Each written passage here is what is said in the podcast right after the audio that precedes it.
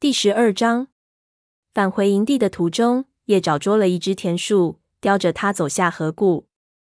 他只希望，万一哪只猫看到他，会以为他是起早外出狩猎了。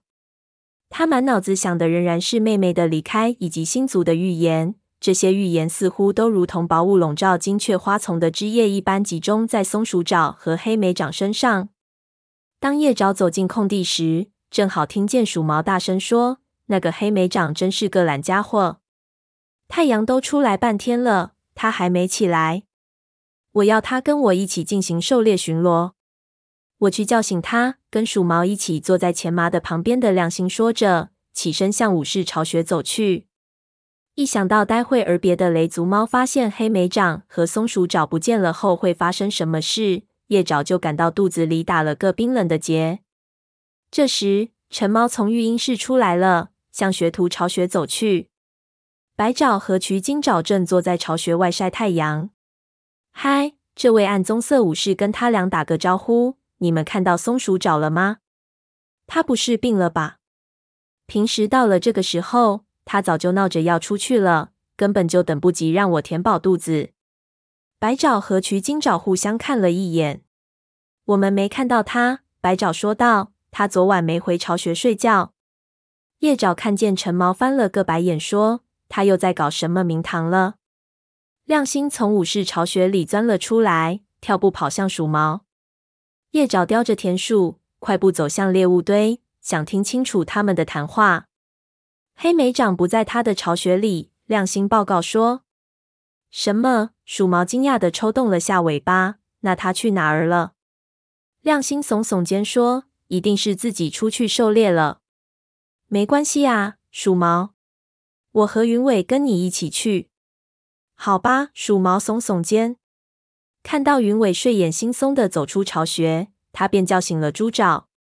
四只猫一起走出了营地。这时，陈毛正朝猎物堆走去，焦躁地念叨着，请星族指点他到底要怎么管教一个常常不知所踪的学徒。你要是看到你那妹妹了，陈毛冲夜爪吼道，就告诉他我在育婴室呢。而且他最好能好好解释一下，为什么这次又不打招呼跑了出去。他叼起一只椋鸟，转身回了香薇云那儿。叶爪看着他离去后，才朝通往巫医巢穴的绝叶通道走去。他松了一口气，还好陈毛没有追问松鼠爪的下落。但他知道，随着时间推移，而两只猫仍没回营地，种种疑问都会冒出来，而他根本就不知道到时该如何回答。到了中午，营地里已经流言满天飞了。叶爪正要去猎物堆给炭毛老师拿猎物。路上无意中听到火星正在发布命令，要巡逻队密切关注两只失踪的猫的踪迹。如此说来，黑莓掌在追求松鼠爪了，是吗？云尾评论道，眼里闪过戏谑的神情。也是啊，松鼠爪年轻又有魅力，我敢说黑莓掌肯定在追他。我搞不懂他们到底要干什么。火星语气里恼怒多过担心。等他们两个回来，都得挨顿训。叶爪蹲下来，假装是在挑选猎物。这时，武士们都散了，只剩他的父母待在原地。你知道，沙风对火星说：“灰条把昨晚发生的事情告诉我了，说你发现他们俩单独在一起狩猎。好像自那以后，他俩就没有回来过。根据灰条描述的你对他俩说话的态度来看，他们如果想离开一段时间，我觉得一点也不奇怪。”我没有让他们难受到这个地步吧？火星的声音中流露出焦虑。总不至于离开营地啊！沙风直直的看着他，那双瞪大的绿眼简直跟松鼠爪一模一样。我一再提醒你，批评松鼠爪，把他指使得团团转，这样一点用都没有，只会让他不顾一切的跟你对着干。我知道，火星重重的叹了一口气。只是那个预言，火和虎同时出现。森林将面临灾难。我还以为解决了血族的问题，族群从此就会太平了。我们确实已经太太平平过了很多个月。沙风走向火星，口鼻轻抵他的脸颊。他迅速环顾四周，确保没有别的武士会听见后，才坐下来继续说道：“一切都多亏了你。如果真的有灾难降临，也不会是你的过失。我也一直在想那个预兆。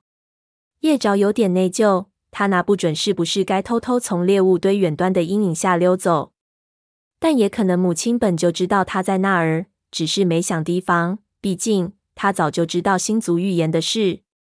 那个预兆提到火和老虎，还有灾难。沙风继续说道：“但他没说灾难是由火和老虎造成的啊，是不是？”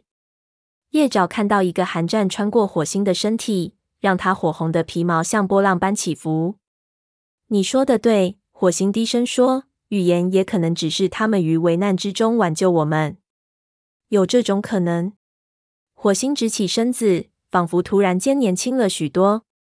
那把他们找回来就更有必要了。他大声说：“我亲自带巡逻队去找。”我和你一起去。”沙风说道。他又提高音量继续说：“叶爪，你大可以把猎物堆上的每样新鲜猎物都闻上一遍，反正炭毛会一直等着你。记住，你保证过不会把星族传递的信息透露给其他猫。”我知道。沙风叶爪急忙叼起一只田鼠朝巫医巢穴走去。他不知道该不该把松鼠找跟他讲的远行的事情说出来。他也向松鼠找保证过，绝对不会说出来的。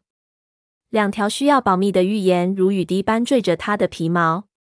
他不知道怎样才能做到恪守承诺，保守两边的秘密，同时又不违背他效忠族群的巫医誓言。